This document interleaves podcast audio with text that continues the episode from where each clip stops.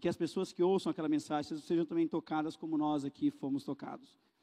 E na ausência do pastor Leandro, eu fui convidado a estar trazendo uma pequena aula com este tema, o modo imperativo da teologia.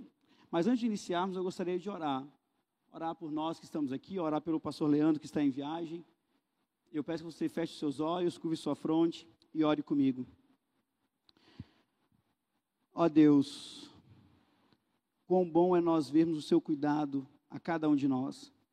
Quão bom é vermos o seu cuidado nessa chuva que cai nesse momento. Obrigado, ó Pai, porque o Senhor se preocupa até mesmo com o calor que estávamos sentindo.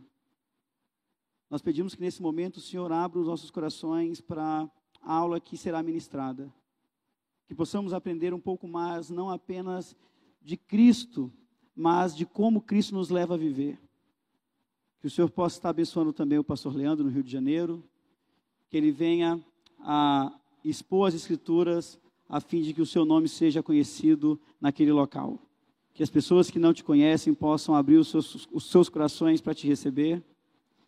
E ao mesmo tempo, ó Pai, que aquela igreja seja edificada por meio da pregação do Evangelho. É assim que eu oro, em nome de Jesus. Amém. Bem, essa semana, na terça-feira, dia 30, nós comemoramos o Dia do Teólogo. E nós estamos aqui como estudantes de teologia. Eu gostaria de iniciar então com uma pequena citação do Anselmo de Cantuária, que diz: Senhor, agradeço-te por me teres criado segundo a tua imagem, para que te conheça e ama. Mas essa imagem se acha de modo corrompida por pecados que não conseguem cumprir a tarefa para a qual foi criada, a não ser que tu a renoves e recrie através da fé em teu Filho crucificado, Jesus Cristo. Desejo apenas entender uma pequena parcela da tua verdade, que meu coração crê e ama, pois não procuro compreender para poder crer, antes creio para poder compreender. Então, o que nós temos buscado fazer ao longo dessas aulas é conhecer uma pequena parcela da verdade da Escritura, a fim de que o nosso amor por Deus, nosso amor por Cristo possa crescer. E é, é nessa essa ideia que nós temos em todo esse curso.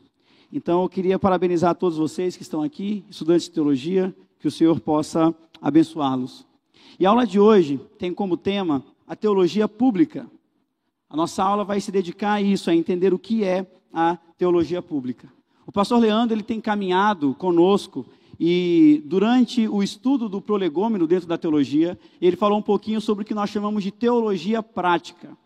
Essa teologia prática, ela, ela é um campo da teologia que estuda os imperativos da teologia, por mais que algumas pessoas não gostem dessa palavra, dessa expressão.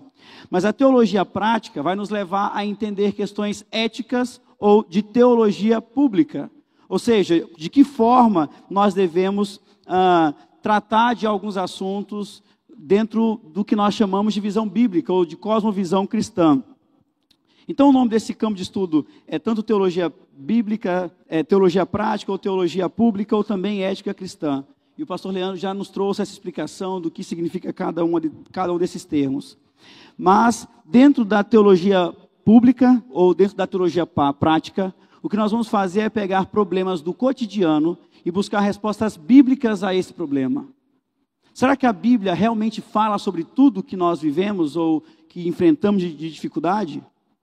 De que forma a Bíblia ela se comunica com aquilo que nós vivemos no nosso dia a dia? Com o trânsito e aquela raiva que às vezes sobe no nosso coração.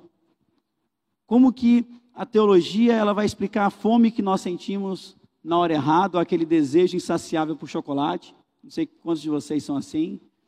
Mas, de alguma maneira, a teologia precisa trazer resposta aos problemas que nós vivemos no nosso dia a dia. E a teologia, ela precisa estar envolvida em todas as áreas da vida humana. A teologia, ela se envolve na filosofia, ela se envolve na política, ela se envolve na arte, ela se envolve também em questões é, sociais. E dentro desse ramo da teologia pública, um dos principais ah, teólogos a falar a respeito disso, ou a, a, tratar deste campo da teologia, é o chamado Abraham Cooper, ou Abraham Kuyper. E antes de nós entrarmos na, na, no real estudo do que é teologia pública e como ela se desenvolve, vale nós entendermos um pouquinho sobre a história deste teólogo, entender um pouquinho sobre como ele começa a desenvolver o que nós chamamos hoje de teologia prática ou teologia pública. E ele nasce no fim do século XVIII, e nós sabemos que é justamente na época em que a Revolução Francesa se explodia. E a Revolução Francesa, ela cria a sua própria religião. Essa religião, ela é chamada de culto à razão, e logo depois ela é tratada como culto ao ser supremo. Os líderes dessa nova religião achavam que a ciência e a razão iriam inaugurar uma nova era. E a partir daí eles assumiram uma política que de, abolia por completo o cristianismo. Então tudo aquilo que de alguma forma tinha um, um olhar cristão era abolido por eles. Uh, o homem se tornou centro, não Deus. E nessa época o lema francês era nem Deus, nem, me, nem mestre. E o exército de Napoleão ia invadindo alguns locais e por onde eles passavam, aquele povo era tomado por essa ideologia. Essa ideia do culto à razão, ele foi dado como herança a todos os povos da qual o exército de Napoleão passou. E ao lado da França ali nós temos a Holanda, a Holanda que ao longo da história sempre foi conhecida como uma fortaleza da fé bíblica. Essa Holanda também foi influenciada por esses acontecimentos. Na época eles tinham um rei, esse rei era recém-coroado, o rei William I, e uma das brigas ou uma das lutas travadas por esse rei no início do seu reinado, logo após a sua coroação, foi o controle da igreja reformada neerlandesa. E quando ele passa a controlar essa igreja reformada neerlandesa, ele então enfraquece essa igreja doutrinariamente. Ele passa a favorecer uma teologia liberal e essa teologia estava, na época, já chegando nas faculdades e, e nos seminários da Holanda. E ele passa, então, a, a, a expandir isso às suas igrejas.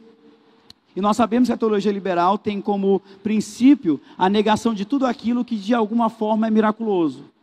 Então a teologia liberal, ela vai contra a inspiração, ela vai contra a inerrância das, das escrituras, ela vai contra a divindade de Cristo, vai contra o nascimento virginal de Cristo, a teologia liberal vai contra a ressurreição de Cristo. E é nesse contexto que nasce Abraham Kuyper. Ele nasce em meio a essa convulsão que ocorria naquela época na Holanda. Ele nasce no ano de 1837. Ele era filho de um ministro da igreja reformada neerlandesa. Ele então estuda, faz um curso superior na, na Universidade de Leiden e ali ele recebe o grau de doutor em teologia no ano de 1862. E o campo de estudo que ele teve foi estudando o reformador polonês John de Lasco. Como estudante de teologia, ele também foi influenciado pelo liberalismo teológico. Eu estou falando isso aqui lá atrás, mas parece que é recente, né? Parece que é tudo isso que nós estamos vendo hoje. Pessoas negando a inerrância da Bíblia, pessoas negando a ressurreição de Cristo. Parece que é tão atual, mas estamos falando de anos e anos atrás, centenas de anos atrás. E ele também foi influenciado pelo liberalismo teológico racionalista dos seus professores. Afinal de contas, seus professores eram liberais e por isso ele foi influenciado por essa teologia. E no ano de 1881, enquanto ele estava dando uma palestra na Universidade Livre, ele se lembrou da época que ele ainda era estudante e ele chama isso de se lembrar da sua petulância espiritual. E ele diz o seguinte: Em Leiden, eu me achava entre os que aplaudiram calorosa e ruidosamente quando o nosso professor manifestou sua ruptura total com a fé na ressurreição de Cristo. E ele continua: Hoje a minha alma treme por causa da desonra que outrora infligia ao meu Salvador. E um pouco mais tarde ele escreve: No mundo acadêmico, eu não tinha defesa contra os poderes da negação teológica. Eu fui roubado da fé da minha infância. Era inconverso, arrogante e aberto às dúvidas. E ele, ainda aberto às dúvidas, após se formar, assume o pastorado em uma congregação em Besde. E mais tarde ele escreve: Quando eu saí da universidade, eu fui para Besde meu coração estava vazio. E mesmo com esse coração vazio, ele assume aquele pastorado. E os membros daquela congregação passaram então a evangelizar o seu pastor. Kuyper foi evangelizado pelos membros da sua própria congregação. Uma jovem camponesa, com o passar do tempo, começou a confrontar ou a fazer objeções às pregações de Kuyper. E essa jovem camponesa o desafiou a ler as institutas da religião cristã de João Calvino. E após ler e estudar as institutas, ele se converte, aquela congregação pôde testificar a conversão do seu pastor. E ele, ele trata assim, ele trata como eu me converti. E ele diz, inclusive, que aquela congregação foi o meio que Deus usou para a conversão dele. O meio que Deus usou para levá-lo a Cristo foram os irmãos simples daquela congregação. Uma camponesa, sem nenhum estudo, foi a responsável por fazer com que ele pudesse ter acesso às institutas da religião cristã. E nas próprias palavras de Kuyper, ele diz: Eu descobri que as santas escrituras não somente fazem-nos encontrar a justificação pela fé, mas também mostra o fundamento de toda a vida humana. As santas ordenanças que devem governar toda a existência humana na sociedade e no Estado. E ele também diz: fortalecido por essa divina comunhão, descobri seu elevado e santo chamado para consagrar todos os departamentos da vida e toda energia da vida para a glória de Deus. Ou seja, a teologia não era algo para se fechar dentro de uma faculdade teológica ou dentro de um seminário. A teologia não era algo para ser vivida apenas no culto de domingo, como algo que eu estudo e saio com uma pequena moral para viver a minha semana mas ela deveria interferir, ela deveria modificar toda a nossa vida, todo e qualquer departamento de nossa vida. O que Kuyper está dizendo é que o evangelho, ele é sim um modo indicativo. O evangelho, ele é um modo indicativo, ele indica, ele nos indica uma direção. E pregar as boas novas envolve dizer o que ocorreu numa situação específica. Ou seja, pregar as boas novas é dizer que Jesus morreu por nossos pecados, é dizer que ele ressuscitou dentre os mortos. Pregar o Evangelho é dizer que Jesus agora é o Senhor vivo e que o Espírito Santo nos une a essa fé. Isso é pregar o Evangelho. No entanto, esse indicativo evangélico, ele vai conter dentro dele um imperativo que está implícito. Então o evangelho não é apenas um indicativo, mas ele também é um imperativo. Existe uma exigência intensa que nos leva a nos conformar não a esse mundo, mas ao mundo transformado por Cristo. Nós precisamos nos conformar com a realidade ou a verdade que foi nos apresentada por Cristo.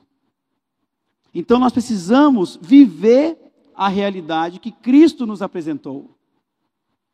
Muitas vezes os cristãos encaram tudo que foi pregado por Cristo e toda a esperança de Cristo como algo futuro apenas, e não se preocupam em viver tudo isso nos dias de hoje. Um exemplo claro é o que o pastor Leandro sempre tem feito ao falar sobre o sofrimento. É nos preparar para vivermos com os nossos olhos em Cristo dentro do sofrimento nos dias de hoje. Mas o que nós vemos é muitas pessoas negligenciando este ensino a respeito do sofrimento achando que, na verdade, a solução para o sofrimento não é encontrada nesse, nessa esperança do futuro, mas apenas com o retorno concreto de Cristo. Então, o Evangelho, ele é, de alguma forma, também um imperativo. E esse imperativo, ele não é vivido de forma única, individual. Não sou eu com a minha Bíblia abrindo ela e, e, e, tentando estudar e entender e tentando mudar a minha vida a partir daí que vai me levar a viver o Evangelho. É necessário nós entendermos que nós somos chamados a viver o Evangelho de forma corporativa, de forma coletiva. Um sempre ajudando, encorajando. A prestação de conta é fundamental dentro disso. Porque a nossa transformação de vida, ela raramente vai ocorrer sozinha. É necessário que tenham irmãos que nos apontem onde nós estamos errando, e a partir daí nós vamos buscar a melhora naquela área específica. Isso fica claro que é, é, o, o Evangelho ele é tanto um imperativo quanto um coletivo em alguns textos bíblicos. O evangelho ele serve sim como indicativo. E dentro desse indicativo, ele tem imperativos que nos levam a entender uma coletividade. Então nós vamos encontrar ah, alguns textos bíblicos, como por exemplo, Romanos 14, 19, que diz: busquemos num plural. Então, primeiro ele vai nos dar um, um, um imperativo: busquemos. Esse imperativo está no plural. Aquilo que contribui para a paz e a edificação mútua. Nós vamos encontrar também Paulo dizendo: deixemos os aspectos elementares do ensino de Cristo e prossigamos para a maturidade. Nós temos tanto imperativos quanto no plural, o plural também aqui. E por fim, uh, amemos uns aos outros. 1 João 4, 7. Então, viver com o outro para Deus em Cristo por meio do Espírito é a essência da teologia. A teologia ela existe para nos levarmos a vivermos uns com os outros em Deus por meio de Cristo e do seu Espírito. Apenas para isso serve a teologia. Se não é para nos fazer viver para Cristo e como Cristo nos instrui, ela não tem nenhum tipo de fundamento. E o cristão, ele deve ser visto como esse equilibrista. O cristão ele deve lembrar aos outros o que Deus já realizou, mas ao mesmo tempo que ele lembra o que Deus já realizou, ele tem que exortar os outros para que eles façam com que as suas vidas correspondam a essa nova realidade que Cristo ensinou. Vamos lembrar, primeiro, qual é a realidade que Cristo nos instrui. E logo depois nós temos que exortar os irmãos a viverem essa realidade. Nós primeiro olhamos para a verdade de Cristo, e depois nós somos levados a agir em obediência a essa verdade. Estar em Cristo é tanto uma dádiva quanto uma tarefa. No domingo de manhã eu pretendo expor o texto em Tiago, onde nós vamos entender um pouquinho melhor sobre essa ideia da fé e da obra quanto à salvação. Mas estar em Cristo envolve tanto uma dádiva quanto uma tarefa. Existe sim um presente mas também existe uma tarefa. Envolve tanto um privilégio quanto uma responsabilidade. É necessário nós entendermos que, se nós enfatizarmos demais a dádiva, nós vamos correr o risco de cairmos numa complacência atinomiana, ou seja, nós vamos cair numa doutrina que vai dizer que a lei ela caducou, a lei não existe mais, não há necessidade da lei. E se nós formos dando uma ênfase maior à responsabilidade, nós corremos o risco de cairmos no legalismo. Então o cristão ele precisa manter esse equilíbrio. Ele precisa entender o que realmente a escritura fala sobre a forma com que ele deve viver. E o apóstolo Paulo, ele é talvez o maior equilibrista em suas epístolas, em suas cartas. Ele vai iniciar suas cartas com uma lembrança aos leitores do grande indicativo do Evangelho. E qual é o grande indicativo que Paulo nos apresenta? Que Jesus morreu e ressuscitou para a nossa justificação. E logo depois disso, Paulo vai se dedicar a expor aos seus destinatários daquela carta a viver essa realidade ensinada. A realidade que Jesus morreu e ressuscitou para nossa justificação. Veja que ele sempre começa com uma lembrança e depois ele vai começar a dizer: e vivam conforme aquilo que vocês se lembram, que vocês recordam. Então, por exemplo, em Colossenses, Paulo primeiro resume o que Deus fez. Ele diz: se vocês forem ressuscitados com Cristo, ele começa assim: se vocês forem ressuscitados com Cristo, um indicativo, e depois ele passa para um imperativo: busquem as coisas que são de cima, onde Cristo está. Essa é a maneira com que Paulo sempre age, mostrando que o evangelho ele é sim um indicativo, mas ele também é um imperativo. Muitas pessoas, como eu já falei, se opõem a essa ideia do evangelho como um imperativo. Muitas pessoas vão perguntar o que tem o evangelho a ver com a lei? Nós conhecemos a graça. E o que essa graça tem a ver com a lei? Mas quando a gente fala sobre a obediência ao Evangelho, nós estamos fazendo uso de um termo bíblico, de uma concepção totalmente bíblica. Obediência ao Evangelho. É raro ouvirmos isso. Mas se nós lemos a Bíblia, fica fácil. Romanos 10, 16. Mas nem todos têm obedecido ao Evangelho. Com esse, com esse verso, Paulo deixa claro que é sim possível ouvir o Evangelho sem obedecer esse Evangelho. É possível se sentar nesses bancos domingo após domingo, ouvindo do Evangelho, mas sem obedecer a esse Evangelho. E a consequência de não obedecer ao Evangelho é a destruição eterna, ou seja, é você viver longe da presença do Senhor toda eternidade. Isso é destruição eterna. É viver longe da presença do Senhor por toda eternidade. Agora, se é possível nós vivermos longe, né, em desobediência ao Evangelho, também é possível nós vivermos em obediência a Ele. E nós vamos então nos lembrar que no Antigo Testamento, viver em obediência à lei era um fardo. Um fardo tão grande que era impossível de ser carregado. Por isso Cristo precisou morrer para que nós fôssemos justificados, não pela lei que cumprimos, mas pelo sangue de Cristo, mas pela justiça que Cristo recebeu na cruz do Calvário.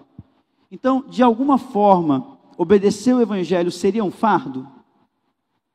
Na verdade, não, porque quem nos leva a obedecer o Evangelho é o próprio Espírito, quando ele nos une a Cristo. Cristo, ele vive no crente, e por Cristo viver em nós, é que nós obedecemos ao Evangelho de uma maneira leve. Os imperativos da teologia são importantes. Deus ele nos salva pela graça por meio da fé. Porém, é necessário que todos nós exercitemos ah, o nosso próprio ser para a salvação com temor e tremor. É o que está escrito em Filipenses 2,12. Assim, meus amados, como sempre, vocês obedeceram não apenas em minha presença, porém muito mais agora na minha ausência. Ponham em ação, ponham em ação a salvação de vocês com temor e tremor, pois é Deus quem efetua em vocês tanto o querer quanto o realizar, de acordo com a boa vontade dele. Nós devemos exercitar, pôr em ação a nossa salvação. E depois ele diz que quem faz isso, quem efetua isso em nós, é o próprio Deus, não somos nós. Por isso que é leve obedecer o Evangelho. Por isso não é um peso ou um fardo obedecer ao Evangelho. Um teólogo chamado Richard Gaffin, ele consegue captar com precisão essa tensão entre o indicativo e o imperativo do Evangelho. Ele diz o seguinte: quando o indicativo está presente e é uma realidade, então a preocupação com o imperativo deve ser e será uma realidade que assume uma forma concreta, ainda que seja imperfeita, mínima ou inadequada. Quando o indicativo está presente e esse indicativo ele é uma realidade, nós devemos também nos preocupar com o imperativo, porque ele também é uma realidade. Existem imperativos na verdade bíblica.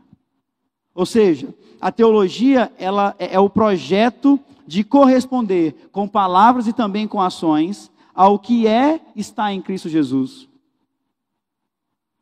A teologia ela vai corresponder ao que é estar e também ao que é não estar em Cristo Jesus. Isso é fundamental para o discípulo cristão. O verdadeiro discípulo vai se preocupar com isso. O que é estar em Cristo Jesus? E como nós vivemos quando nós estamos em Cristo Jesus? Se essa não for nossa preocupação, nós estamos errados. Quando torna nossa, a teologia, ela torna explícito o que é estar em Cristo Jesus. E a doutrina cristã, ela vai trazer algumas, algumas ordens. E esses, essas ordens, ela está implícita na doutrina. Por exemplo, a doutrina vai pedir que os discípulos eles correspondam ao que Cristo é. Em que momento? Na salvação. Nós somos chamados a corresponder ao que Cristo é. Quando Ele se revela a nós, nós temos que responder com arrependimento. Sempre é necessário que nós entendamos o indicativo do Evangelho junto com esse imperativo do Evangelho. E existem alguns, alguns imperativos que estudaremos aqui. Primeiro, ganhe sabedoria.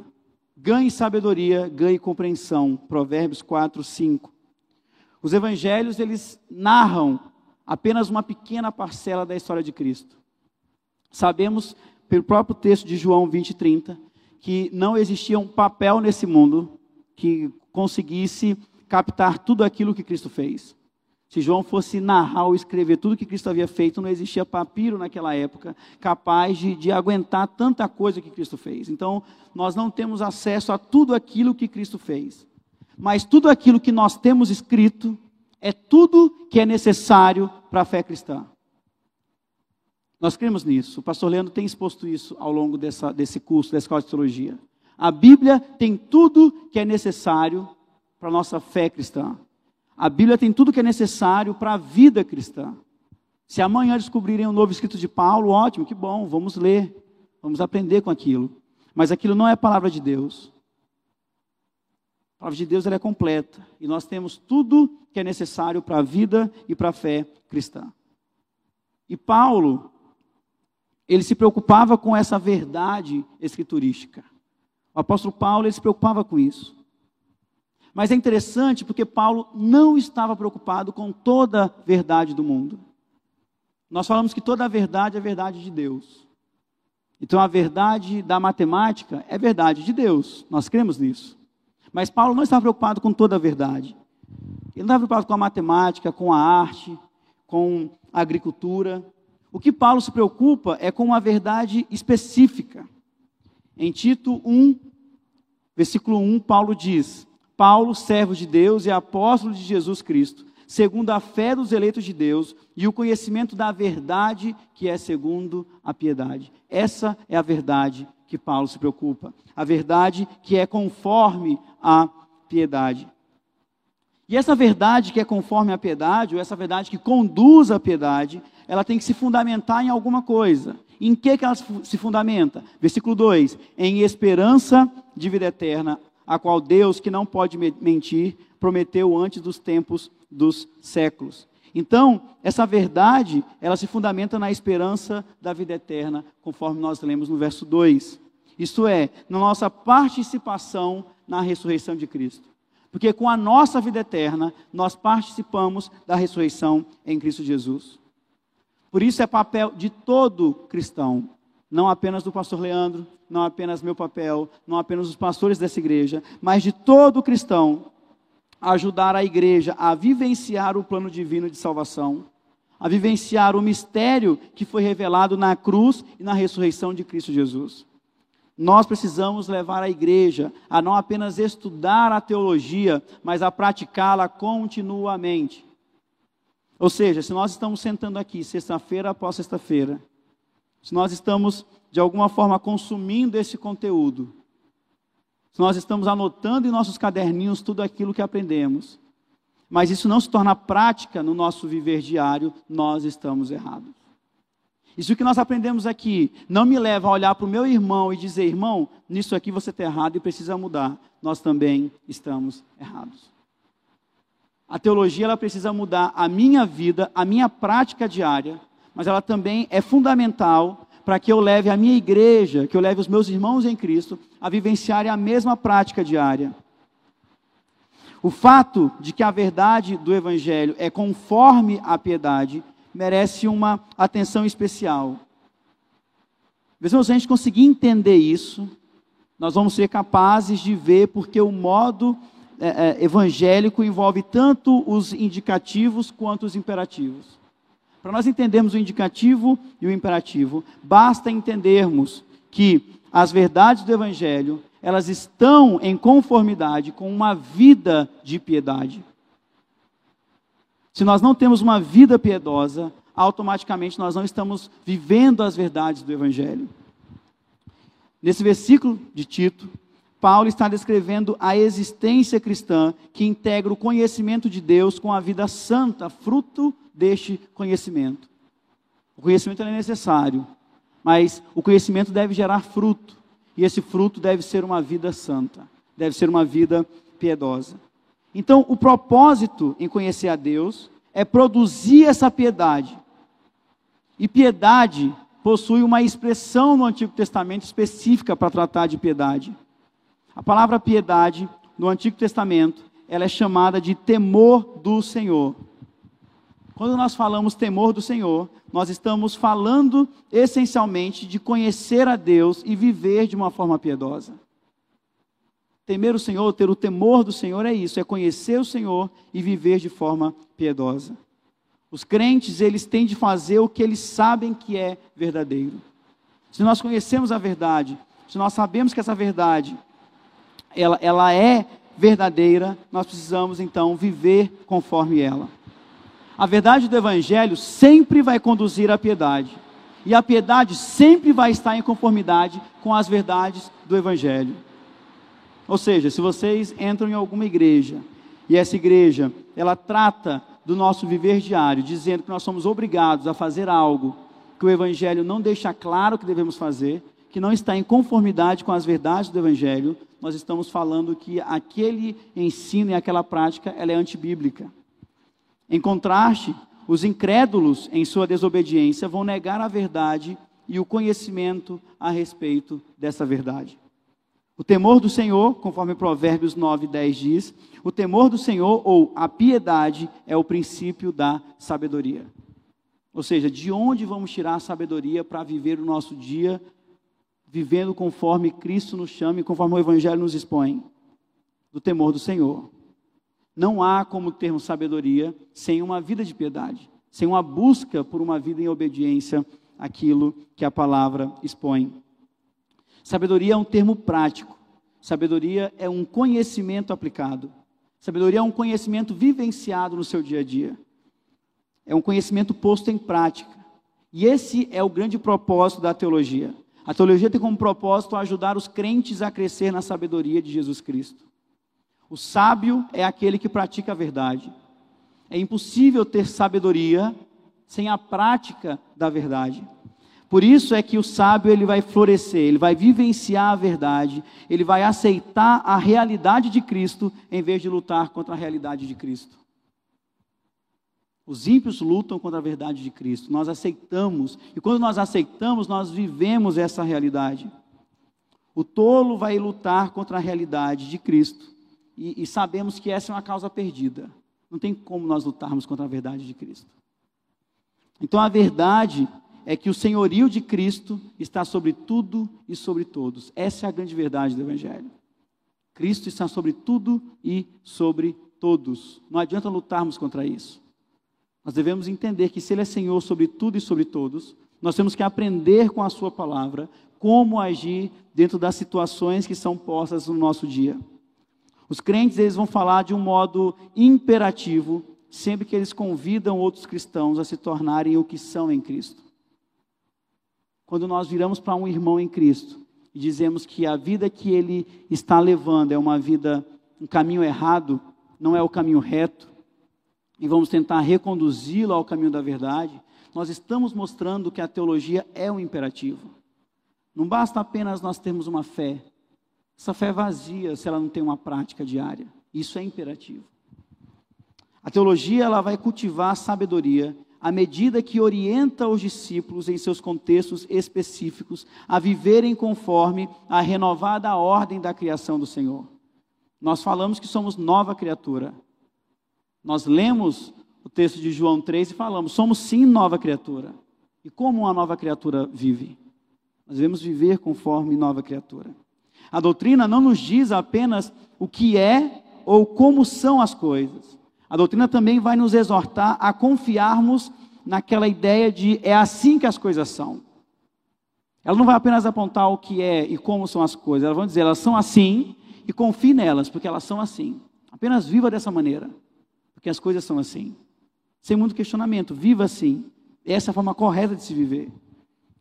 E quando nós entendemos como nós devemos viver, nós somos capazes de arriscar toda a nossa vida por conta daquilo que nós acreditamos. A fé se apega ao que está em Cristo. E essa fé deve nos levar a procurar viver na, nessa realidade. Ou melhor, essa fé deve nos buscar, a, nos levar a experimentar essa realidade. E qual realidade é essa? Como que a gente vai experimentar essa realidade? Por meio de ações piedosas. O cristão é chamado à piedade. O segundo imperativo que nós vamos ver é exercitem o amor. Colossenses 3,14, revestivos do amor. Nós vamos ler em 2 Coríntios 5,19: Deus está em Cristo. 1 João 4,8: Deus é amor.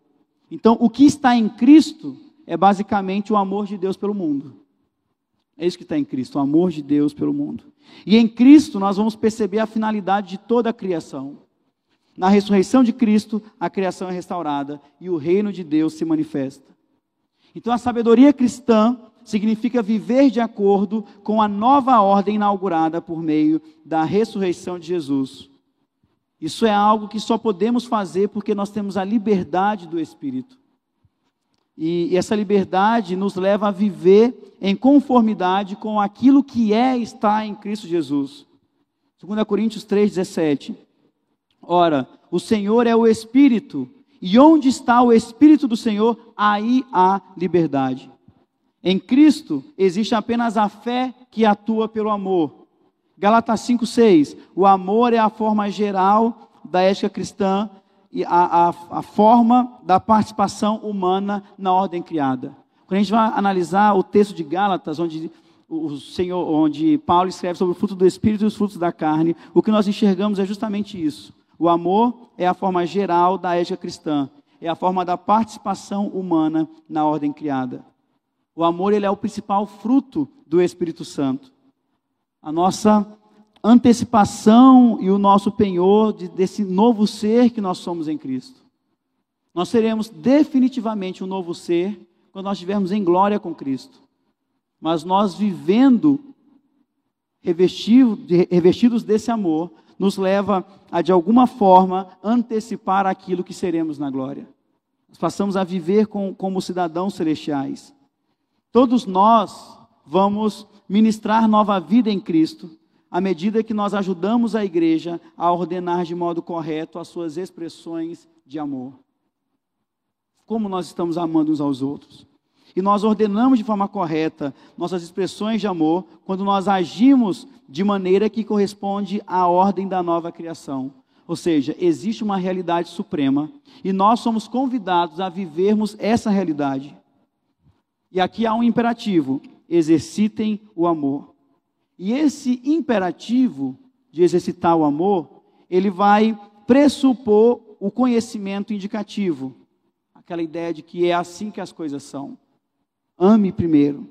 Nossas obras de amor, elas estão ordenadas de modo correto quando correspondem à nova criação, quando ela corresponde a uma nova ordem real daquilo que foi criado o que é estar em Cristo Jesus. Então, na ordem do amor, o que está em jogo é a veracidade. Se nosso amor reconhece o que é o próximo, ou seja, quem é o próximo, nosso amor precisa nos fazer reconhecer quem é o próximo. E quem é o próximo? O próximo é aquilo que Deus disse que ele é, e que Deus disse que nós também somos. Nós somos pecadores. Então, Deus, ele vai apontar a verdade a respeito da criatura, e nós vamos acreditar nisso nós vamos levar o nosso irmão a entender que existe uma forma correta de se viver. Amamos nossos irmãos em Cristo como a nós mesmos, quando os vemos como são, pecadores, mas ao mesmo tempo santos como nós. Ao mesmo tempo, aqueles que foram ressuscitados e unidos com Cristo. O imperativo de Paulo é: revistam-se de amor, revistam-se do amor que une tudo em perfeita harmonia. Colossenses 3, 14. E esse imperativo, ele só faz sentido no contexto de um indicativo. Ou seja, primeiro Deus precisa ter ressuscitado Jesus. Deus precisa ter cumprido o seu plano.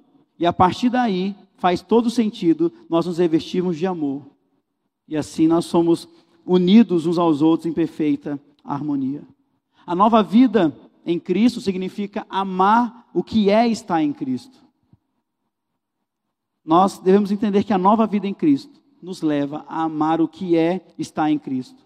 E estar em Cristo envolve nós amarmos cada membro do corpo de Cristo.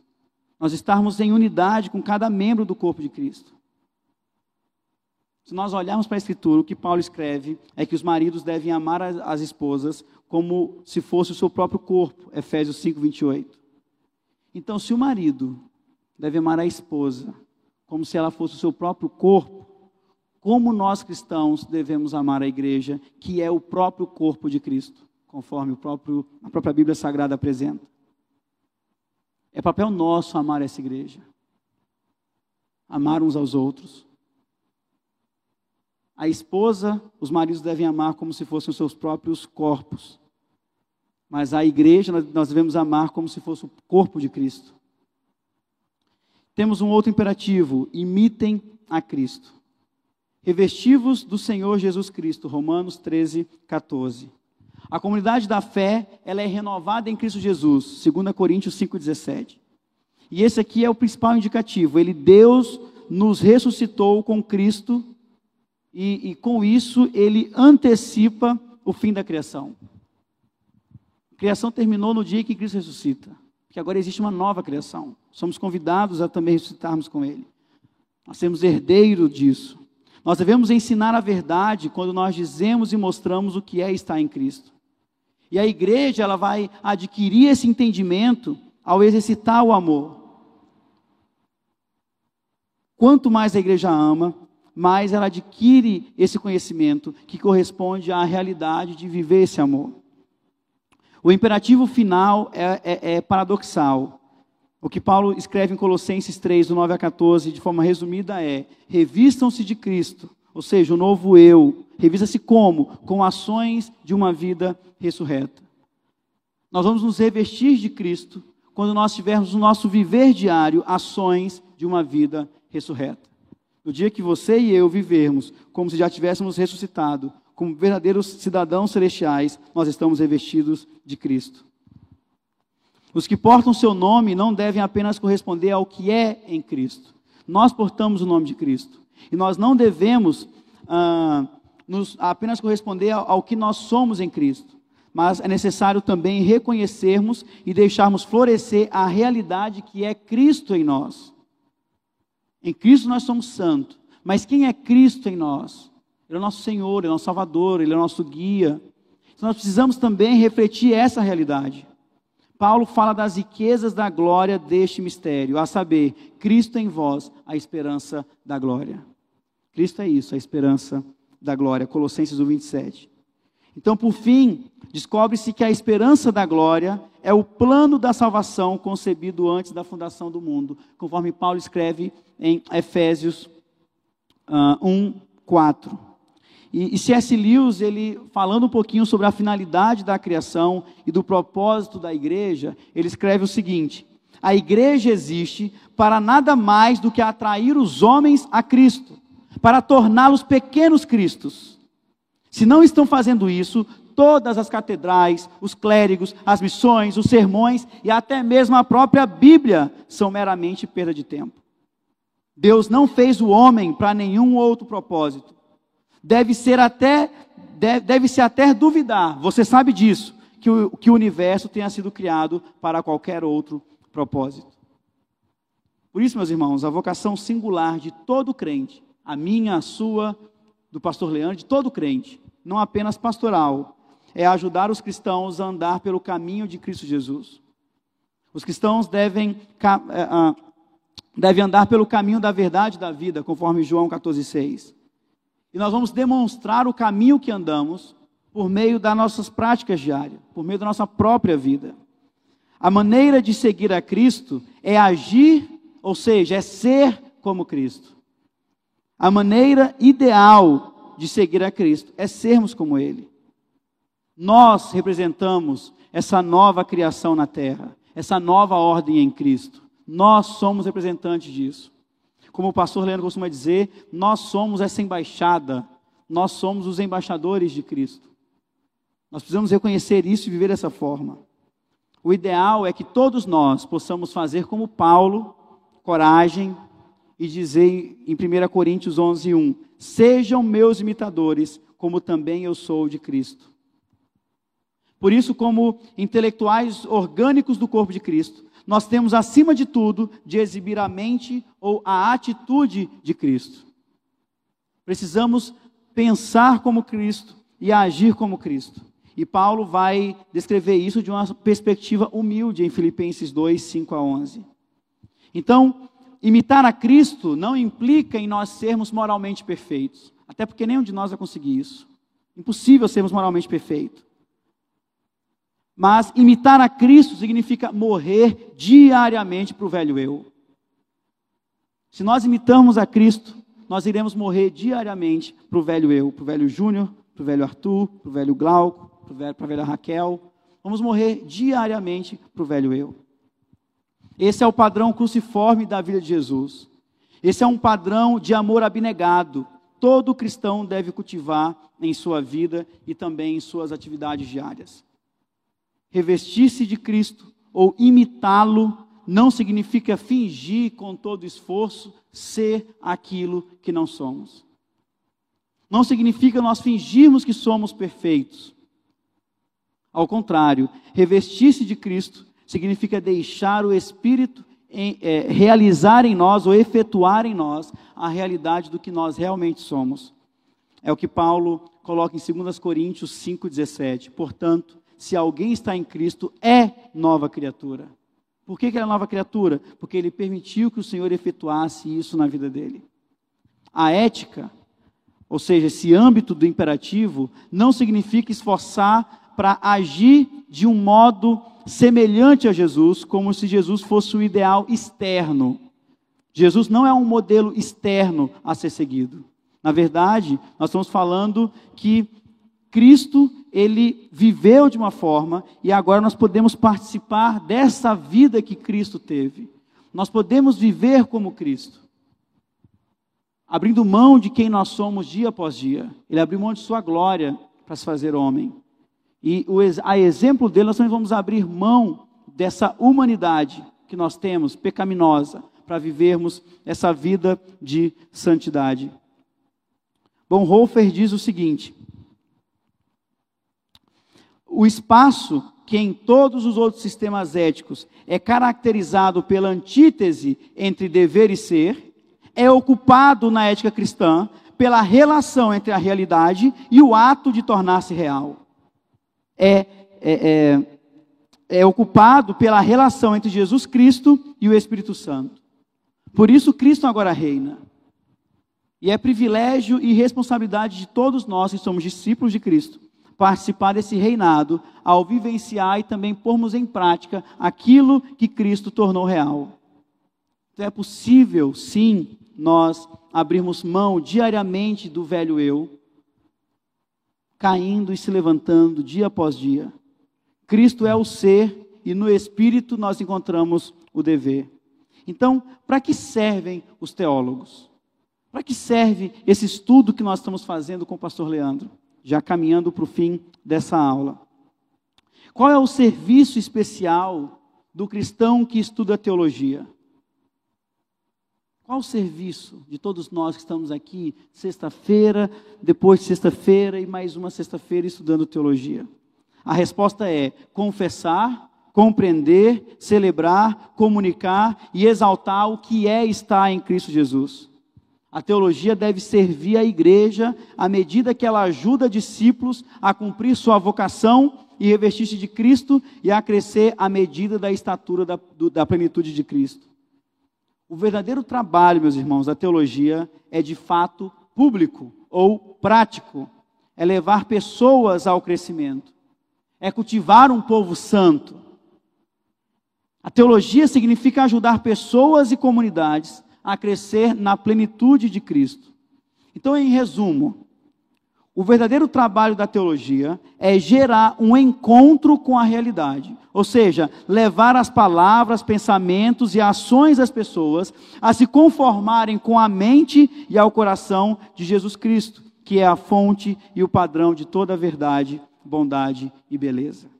Para isso serve a teologia. A teologia sem prática ela não é nada, ela é vento.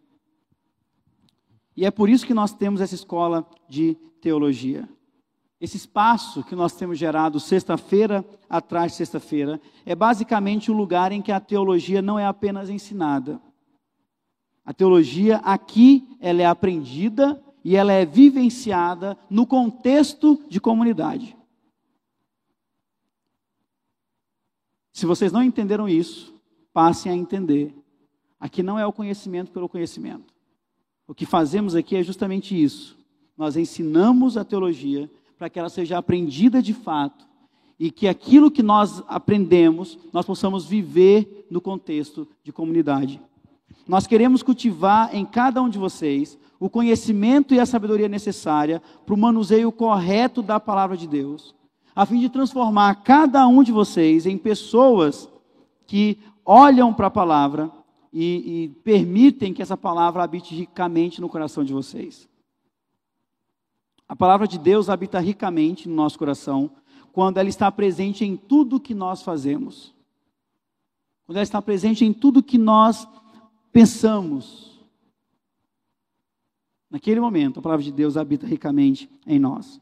O que nós queremos aqui é formar a mente de Cristo em cada um de vocês. Queremos forjar a mente de Cristo em cada um de vocês.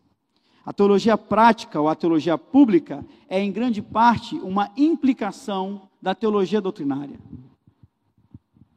Não podemos fazer teologia pública sem entender a teologia doutrinária, aquilo que o pastor Leandro tem ensinado, as doutrinas, a sistemática.